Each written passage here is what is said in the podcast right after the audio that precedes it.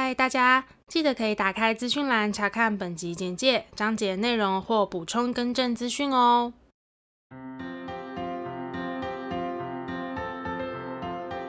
欢迎收听 AMpm 交换日记，我们来聊天，好哦。Hello，我是 A，我是 Milly，那我们要聊什么呢？我们今天来聊聊南非和你想的不一样。好，首先大家有没有发现？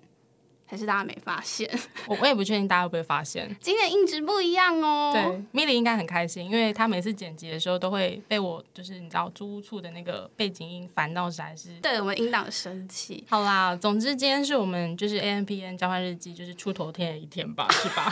我们终于第一次来使用到就是专业的录音室，没错。对，但是其实刚才工作人员解释就是这么多的按钮，我还是没有记起来。其实还蛮直观的吧。他刚刚就问我说：“那我需要等其他人到再来吗？”我就说：“对，因为你对我讲可能也是白讲，因为我根本就记不起来。”好啦，没事，因为我们这次是第一次来录音室，嗯、为什么呢？因为我们今天有一位非常特别的嘉宾，没错，我们 Journey 去南非的品牌创办人，我们的 Jo 来到现场喽！我们来欢迎 Jo。嗨，大家好。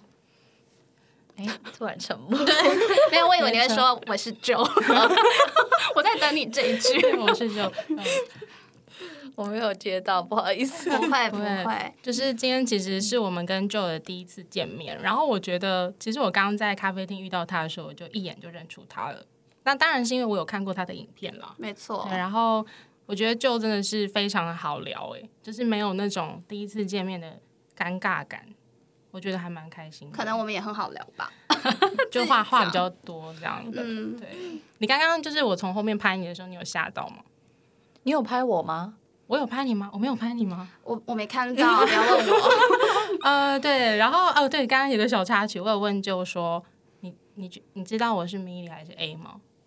他说我是 Milly，为什么啊？我也不知道哎，感觉吗？我觉得感觉起来你的。你的样子好像比较适合 Milly 这个这个名字，哦、所以你不是听声音的，不是不是哦，嗯、用外表判断，对啊，OK 啦，没事。Okay. 那呃，我们稍微聊一下今天为什么要邀请一个特别来宾来录制我们这集的节目。嗯、呃，其实我也不确定为什么就会找上我。对，这就是我好奇的，就是我刚刚在想说，到底要私下先问你，还是我们把它录进去？对啊，就是你你怎么发现我们的？哦、因为毕竟我们是一个非常你知道。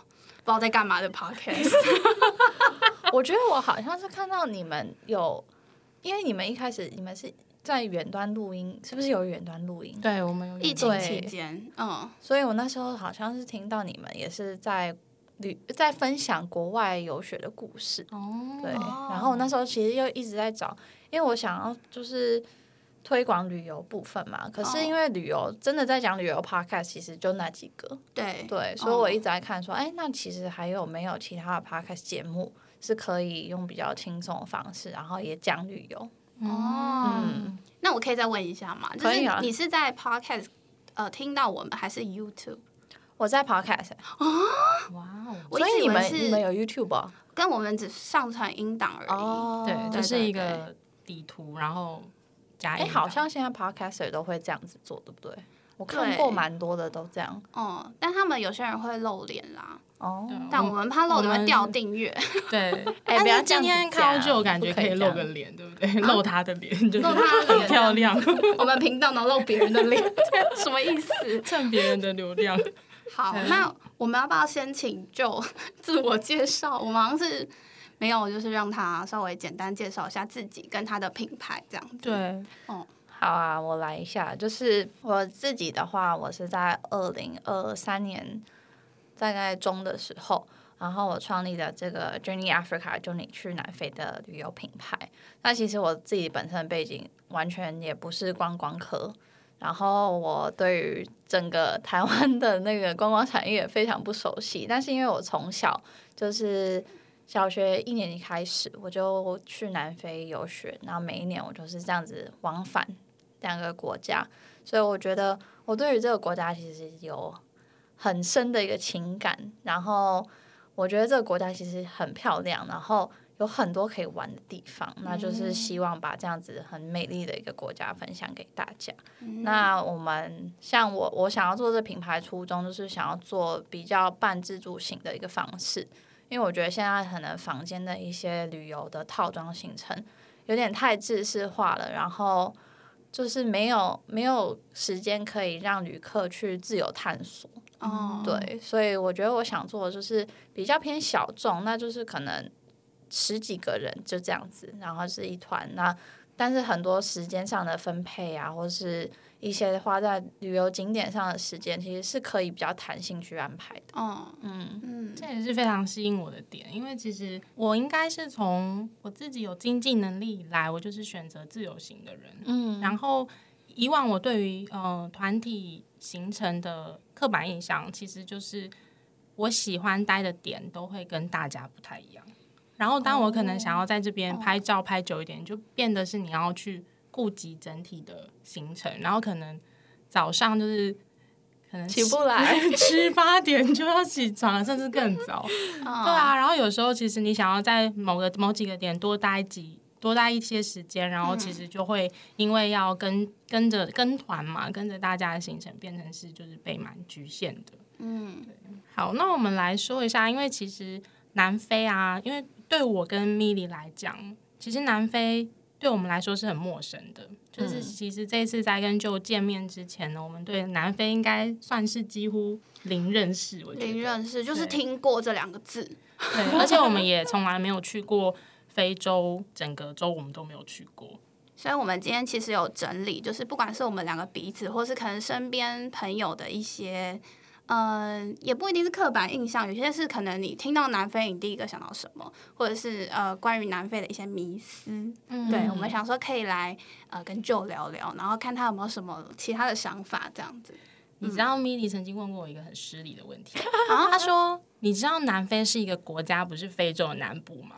我说：“我我知道。”不是因为真的有人是这样子啊，对，这这是真的。但是我必须要讲，我到很后来才知道加拿大不是美国的一部分。就是因为有这个例子啊，我才会这样子问他啊。对啊，我也是蛮真实的，在就是听众面前揭露我自己的那个愚昧、呃、知识的部分，知识的部分，知识有点缺乏。对，我会加油。所以这次其实我知道，好吗？OK，我确认一下没？好，那这个部分我们就大概分成，就是可能像地理位置啊，或者是呃环境、天气这一类的，或者是跟旅游观光相关的一些呃迷思、刻板印象。嗯。好，那我们先说，其实这些迷思呢，就是也是有搜集身旁的人，因为我怕大家会觉得我们真的很无知。我刚刚有讲了，就先把大家拉下水，真的很害怕。对，我们直接把朋友 A、B、C 点出来。对对对，对。好，那首先第一个，大家对于南非的迷思是，整体来说比美洲还要远，要一直转机，一直转机才到得了的地方。其实南非我觉得不会，因为哦，这要讲一下，就是。在他们在台湾跟南非断交之前，其实是有直飞的。那直飞的时间的话，其实跟你飞到美国东岸的时间差不多。哦，而且是东岸呢？对对，东岸。等下，对东岸比较近。对，哎，东岸比较近吗？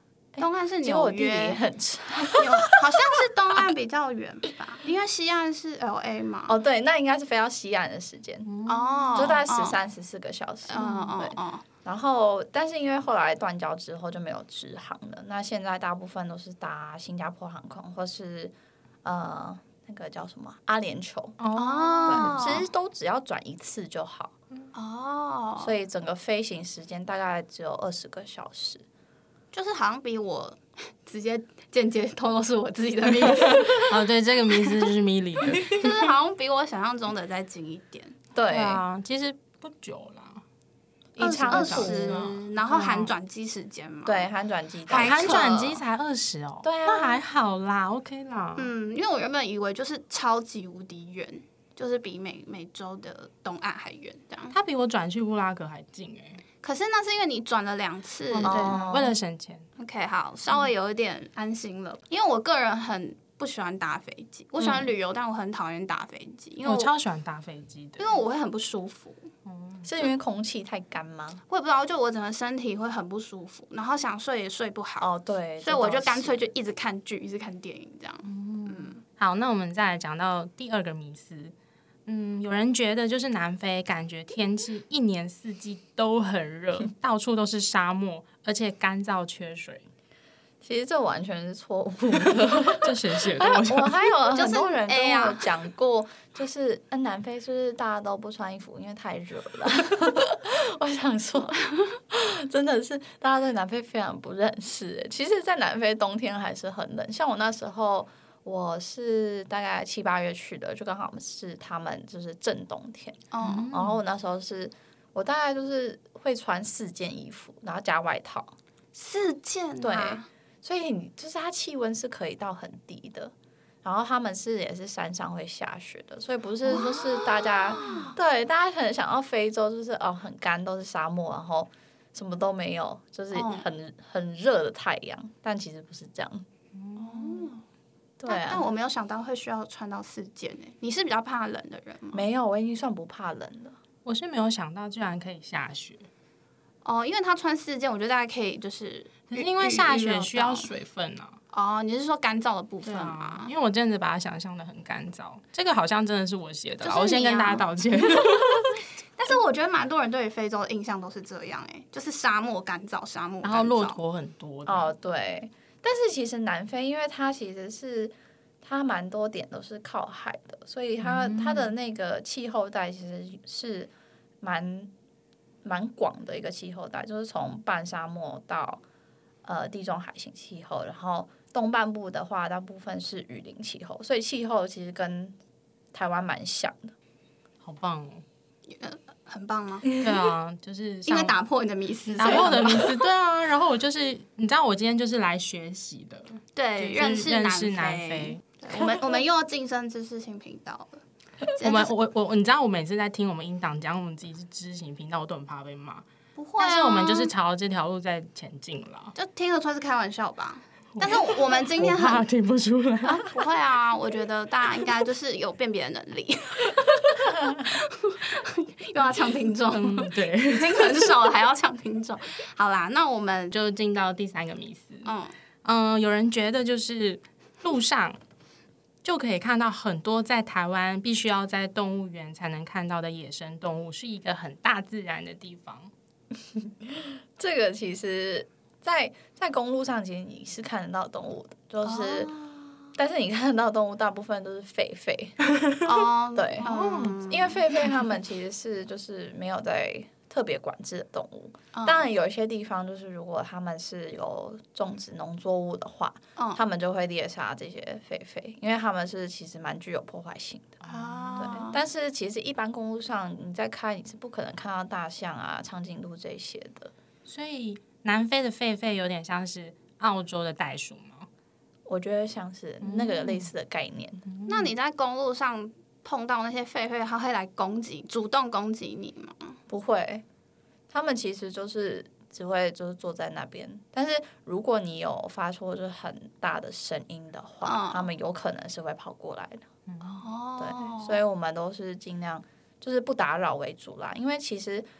当你在那个猎游园区里面，其实也是这样，因为都是一个开放式的环境，那些动物其实是没有被控管或是就是被关起来的，所以是我们人类是要，反而是你要在车子里面是不能，而且你是不能开离那个道路的。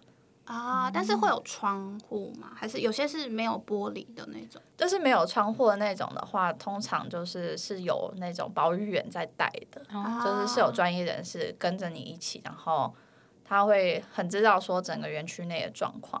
哦、啊，嗯，OK。不然一般大家自己开的话，你都是开自己的那个，就是一般轿车啊，或是修旅车进去。哦，我们也可以开自己的车。对，还蛮多人就是。当地人啊，他们自己去那个猎游园区的时候，都是开自己的车。比如说进去的车辆需要经过什么特别的申请或者是认证吗？没有啊，他就是收人头费，一个类似维护这整个生态园区的一个费用，嗯，清洁费的概念。对啊，OK OK。其实我觉得南非对于在动物动物保育这一块，其实做的蛮好的。嗯，他们甚至就是整个南非，他们是。限制你不能放烟火的，哦，因为怕吓到动物嘛。对，因为他们太多就是野生的动物了。嗯嗯，所以他们是没有什么像我们有，就是各种节日会放烟火。那他们像这些野生动物会像台湾一样有造册吗？像我上次去哪里啊？小琉球，就是他们每一只海龟都会有名字。哦，这个我觉得好像没有诶，除非是私人的猎游园区，哦、对，他们就会就是大概的监控他们的动物。嗯，嗯，但是一般就是你去国家的猎游园区的话，我想他们应该是没有。那对于我们观光客来说呢？就是如果在选择国家或者是私人的猎游场的时候，我会觉得各排一个，我觉得是蛮好的一个平衡，嗯、因为。我如果如果是去国家的话，你可能搭的车已经是那种封闭式的，然后再来就是你可能不太知道说，因为他们整个腹地会很大，所以你不太知道说动物的习性的话，你就不知道去哪里找。因为像你在里面开，有时候你是可以开上三四个小时都看不到动物的。但是如果你平常就是是有在就是学习动物的一些知识的话，可能会比较知道说啊，他们就是哪一些动物会什么时间时间点出没，或是他们会在我们所所谓的那个 water hole，就是水的聚集区，嗯、对，所以说他们喝水的地方，对对对对，哦、所以就是这些是蛮多 local 他们。因为就是他们的环境就是这样，所以他们从小就是很知道说动物的这些特性，嗯、他们就会很可以自己去找动物看。但是我觉得以就是你完全不知道南非，然后你完全对于猎友没有概念的人的话，我会建议就是那你就是去那种私人的啊。OK。好，然后再来下一个迷思。我先说，这绝对不是我提的哦，因为我怕这个会得罪很多人。我不知道是谁，就是呢，就是某人觉得，就是感觉卫生条件比较差，尤其是水质。其实水质，我觉得大部分可能大家听到的话，会是想象到那个霍乱的部分了，因为前其实前阵子也有新闻爆出来，但是。霍乱大部分都是在那种我们所谓的贫民区发生，因为他们是没有干净的自来水源。嗯、但是像是一般市区或是呃园区内，或是就是餐厅这些，其实他们都是有正常供给的自来水，所以其实不太。因为我们也有遇到，就是游学的小朋友的家长就说：“哦，那边有霍乱啊，然后很危险啊什么的。”但其实你根本不会去那些地方。哦，就是可能以游学，你们安排游学或者是一般旅游观光的角度，对不太需要担心这一点。对，没错。哦，有有放心了吗？就是提出、啊、你放心了吗？提出这个 迷思的人马上撇清关系。哎，那我想问一下，像南非当地，他们贫民区的分布是每一个大城市就是会有一些特定的贫民区域，还是说是会有某几个城市，就是可能是真的发展？或是资源相对比较缺乏的地方，其实他们的贫民区，你每个城市里面都会有，嗯、就是大跟小而已。像是其实，在开普敦，大部分贫民区都是落在市区附近的郊区。嗯、对，因为那些人他们负担不起市区的那个租金嘛，所以慢慢就往郊区去移动。但是他们还是需要交通工具。到市区去工作，所以大部分贫民区其实是落在那个区域。所以真正你在观光的时候，其实，在很市区的地方，那是非常安全的。嗯，哦，嗯，OK。然后再下一个呢，我觉得好像是蛮多人都有这样的迷思，就是好像很多人会觉得南非感觉上治安没有那么的好，然后常常会有武装叛变。其实这部分的话，我觉得治安问题其实可以理解啦，因为之前外交部也有发出声明，说什么每。每一分钟都有三个人被，就是被杀死、被谋杀的的那个新闻稿出来，但是我觉得这边也要澄清一下，因为南非它整个国家是台湾的大概三十二倍大，哦、嗯，所以就是试想这么大一个国家，你其实一定会有它危险的地方在，嗯、但重点就是你要知道说是哪里。然后武装叛变其实我很少听说，大部分就是在那边会比较有就是。罢工的情形的话，就是那个他们的当地的 taxi，哦，对，因为他们而且他们很奇妙，很常就是你去餐厅或者是店家，他们上面就写今天没有营业，因为。那个 taxi strike 就是 taxi 他们罢工，所以他们就没有、嗯、没有人可以 来开店，所以他们就没有营业。哦，因为其实像计程车如果罢工，在当地的交通是不是影响真的蛮大的？对，可是、嗯、他们的 taxi 其实不太像是我们印象中的计程车。哦，是哦。对，它不是那种真的市区里面在跑的，他们的 taxi 其实是当在当地 local 的人居多，而且是以。呃，有色人种居多，因为他们就是像刚刚讲的，就是他们是住在城市的郊区，那他们其实那种生活条件之下，也不太买得起车子，嗯、所以他们就是会组成那种 taxi 的一个自营的单位，然后就会有有有人这样子在往返，所以载大家去上、哦、是去市区上班，然后载大家回去这样子，所以当那些工作者他们没有办法。就是因为罢工的关系，没有任何交通工具可以抵达市区的时候，就是你会发现市区很多店都没有开啊，嗯、大家都被困在自己的家里了。对，所以他们其实就是 taxi 这个这个组织，我觉得是维持他们呃整个经济体命脉的一个很重要的一个部分。嗯，那像是 taxi 这种罢工的频率会很高吗？大概一年一次，就现在有点变成就是例行，然后有点就是意思意思，我们每一年都要出来争取一下我们的福利。哦，那他们的诉求主要是什么？大部分是警察对他们的算是一个不公平的对待，嗯、以他们的角度来讲啊，嗯、对，因为其实他们很多在自营方面，他们其实是没有正确的驾照或是执照在运营这一块。就会被罚嘛？那他们其实还是以贫民区的那些人为主的话，他们也还是缴不起罚款。那这时候警察他们就会羁押他们的车辆，但是就就会引起更多愤怒。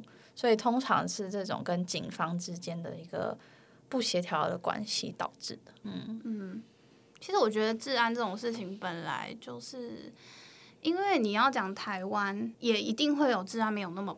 好的地方啊，嗯、对，然后更何况南非是大这么多，对，真的很难讲。因为我跟米莉昨天就遇到怪人了，就我真的不好说了。新北市某一区，对、啊，我敢讲，因为我住那。其实就只是你有没有遇到而已。嗯，对，嗯，好，那。呃，聊完就是可能比较偏地理位置啊，环境整体上面的迷思呢，我们来聊一个大家在旅游观光上可能会有一些担心的地方。那首先第一个就是女生其实比较不适合独自前往旅游，在当地就是旅旅游观光这件事情相对没有那么安全。其实我们因为去的地方都是已经我们就是实际上去过，然后探访过，所以所有我们带的点都是很安全的。那我还是会建议说，女生尽量不要自己独自前往，尤其是你是自由行的话，哦，因为就以就开普敦市区来讲好了，他们其实就是也有分区域，是哪一些地方是观光客很多，然后观光发展很好，然后是非常安全的。但是是可能它隔壁的这个区，其实就就不是那么安全。然后有时候其实是隔一条街，就是这条街的一半是安全的，一半不是安全。所以这种时候，其实你如果不是 local，你不太会知道说哪些地方可能在晚上是可以走的，哪些是不行的。对，尤其是在晚上的时候，大部分在那边其实白天你在行走或是就是你在做任何事情的话都是很安全，但是是到晚上的时候。哦，嗯，呃，约堡的话，我会建议，就是你真的是要熟悉的人，然后带着你一起去，因为约堡的市区其实是蛮危险的，比起开普敦的话，哦、虽然这两个都是发展就是蛮好的一个市区，但是我觉得就是以观光客的角度来讲的话，开普敦还是相对安全很多。嗯嗯，刚讲到那个隔一条街，我就想到我之前在，我之前在温哥华，就是。嗯呃，市区的某一个地方，其实它也是就是一个可能一个转角或者是一个转弯，就会有很多的呃游民。对，但是它其实，在另外一边其实是非常繁华，而且是那种观光客必去的地方，嗯、就是你可能要稍微有认识的人，或者是上网做资料才会知道的。对啊，嗯，比如说你刚刚提到说，像晚上会比较危险，你有没有比较建议，可能就是几点之后，就是要避免一个人在外面？就是真的是日落之后，但是因为他们那边的话，因为纬度比较高的关系，所以就是冬天、夏天日落的时间差蛮多的。冬天可能差不多在五点左右就是太阳就下山了，嗯、那夏天的话，可能到晚上八点天还亮的。基本上就是把握日落之后的这个原则。嗯嗯，好，然后下一个就是旅游观光相关的迷思，就是呢，呃，就是我们去各个景点。自己觉得很好笑，感觉都需要开吉普车。这个其实，呃，因为他们南非的公路的话，其实真的是 off road 蛮多的，就是一般的石子路是蛮多的，除非你是开在那种我们所谓的高速公路上面，就是那边还是有铺柏油的路啦。大家不要把它想的这么化外之地。对，所以但是因为可能你要去的猎游的点啊，或是一些比较小的景点，他们就是是十字路居多，所以建议还是不一定，我觉得要到吉普车，但是要四轮传动的。嗯、对，然后其实，在那边大部分的人开都是手排车居多。哦，嗯，因为在那边其实自排车开的人其实反而很少，一般女生也都开手排的，因为是。在那边，如果你车子发不动的话，其实蛮麻烦的。你如果是开自排的话，就要接电嘛。但是如果你手排的话，其实就可以推车发动。Oh. 所以他们大部分都会倾向是开手排的，你就可以自己解决问题。其实说到这个，我刚刚本来想要问一个问题，就是比如说你进到猎游园区的时候，然后这时候如果你的车就是停在半路的话，应该要怎么解决？然后车有状况，对，嗯，那该怎么办？这种时候，他们应该是会先坐在车里面等，就是等动物走了之后，再处理车子的部分。嗯，也呃，因为你到时候在园区里面的话，其实任何有任何紧急的事件的话，他们你还是可以联络到他们园区里面的人。嗯，只是这这时候也要靠一点运气，因为通常在园区内手机讯号都很差。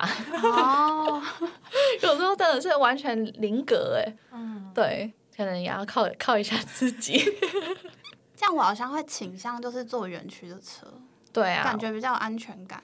我是觉得就是第一次去南非，然后就敢自驾的人是蛮有勇气的，真的。嗯、应该不是我，可能也不是我，毕竟我因为我没有手排，对，我连手牌也没有。好，然后呃，最后一个。这个迷思呢，我觉得好像也是我听过蛮多人都有这样子的想法，就是当他们想到就是要去南非旅游，他们只会想到有非洲大迁徙这个活动，他们不会想到其他的景点啊，或者是可以去哪边这样。其实非洲它的迁徙大部分都是在肯亚看的。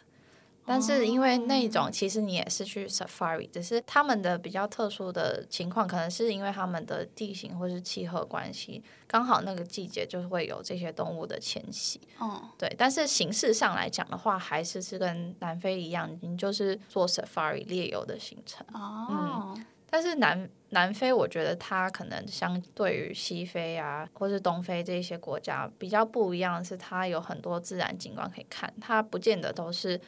可能沙漠啊，或是全部都是看动物的行程。嗯，呃，像是在开普敦的话，因为它是一个靠海的城市，所以像是潜水啊这些水上活动都还蛮多的。嗯、然后还有我们住的那个小镇叫做克里斯纳小镇，我们住的那里开车十五分钟就可以抵达，就是三个世界知名的海滩，然后是就是很多世界级的冲浪选手都会在那边冲浪。哇！嗯我要推荐我朋友去。对啊，然后像在开普敦，其实你也可以做滑沙的活动，然后搭热气球也有。好酷，我想去。对啊，所以我就觉得相较起来的话，我觉得这边其实 CP 值很高，因为你同时可以看到很多种动物之外，就是你也可以看到很多自然景观部分，而且是非常多样性的。然后像是我们很喜欢去的那个呃中午石洞，其实我觉得它也是一个很特别的景点。对啊，所以你说是真的是去一次，就是所有东西都看过了的感觉，嗯嗯，感觉可以体验很多各种不同的大自然生态。对，好想去哦，我是认真想去，因为其实我光看完你的那个行程的那个介绍，我就很想去了。嗯、其实这中间已经带过大概十来团的，就是好友、亲朋好友团，就是回客率至少有五十趴。我觉得我我妈妈有一个朋友，那个阿姨。他去了三次，他还要再去。哦，真的。对，所以他就觉得说，每一次去其实都有不一样的期待，因为通你都是看大自然嘛，然后看动物，其实每一次去你根本不知道你会看到什么。哦，对啊。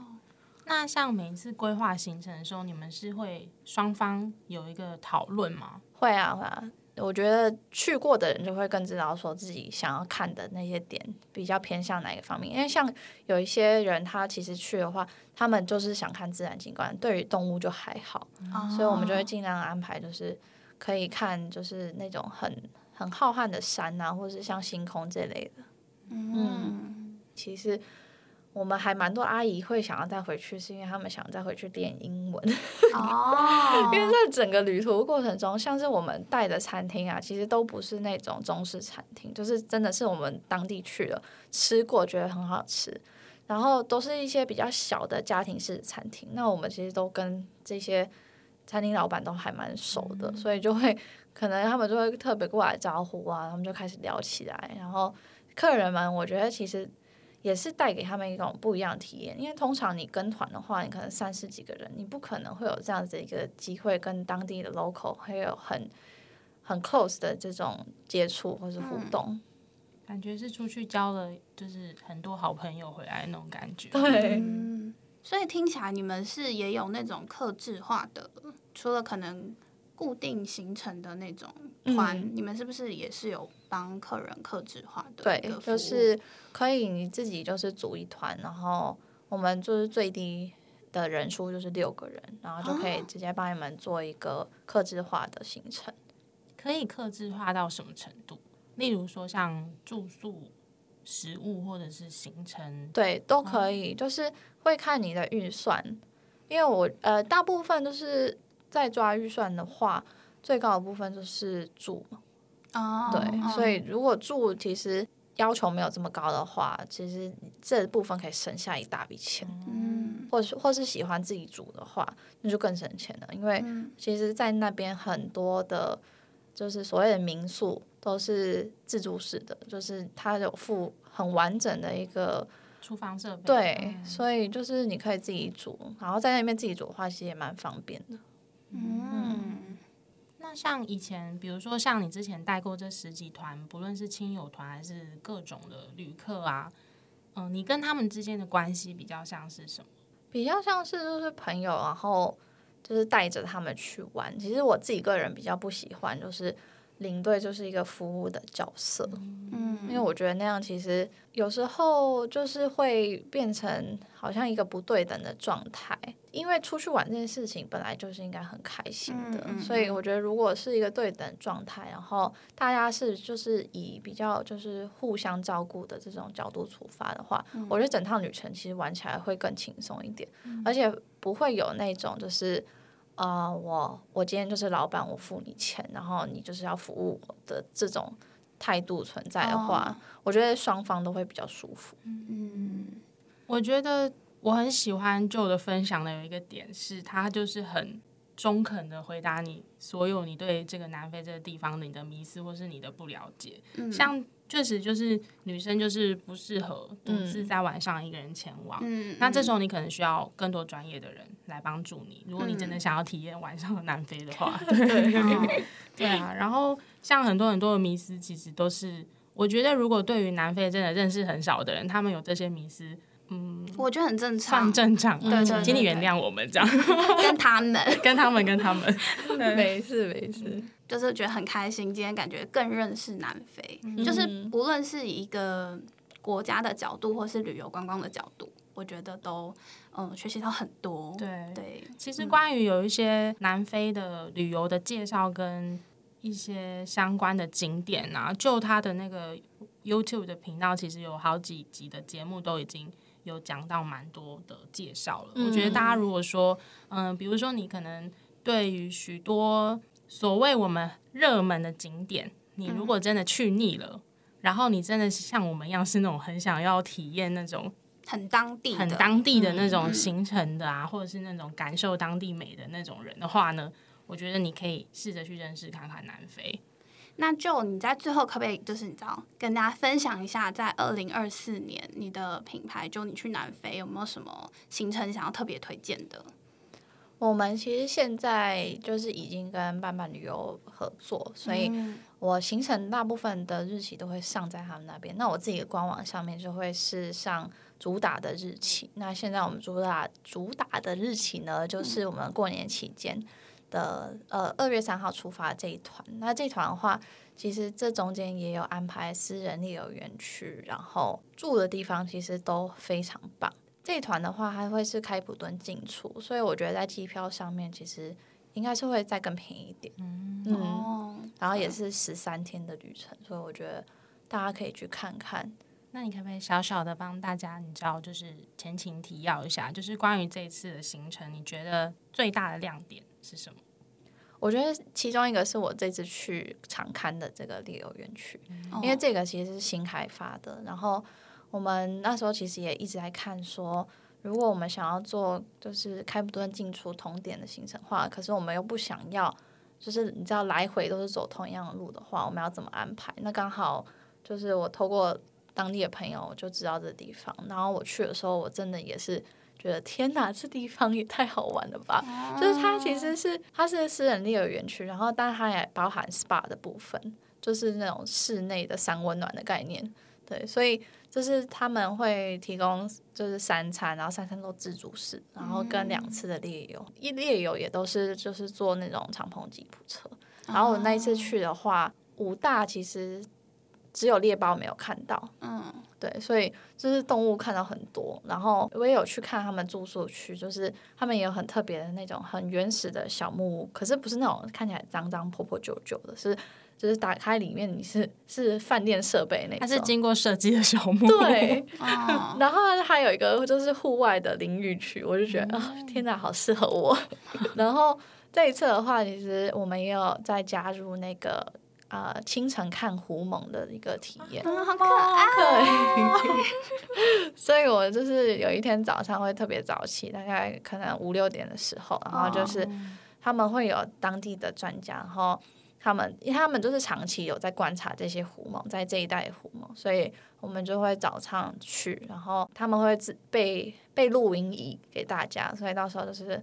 会有咖啡啊，然后大家就是坐在那边，然后就看狐獴一只一只出来这样子，嗯、好可爱哦，可爱极了，还可以配咖啡，嗯，重点搞错，这样早早起也值得，真的，我愿意早起。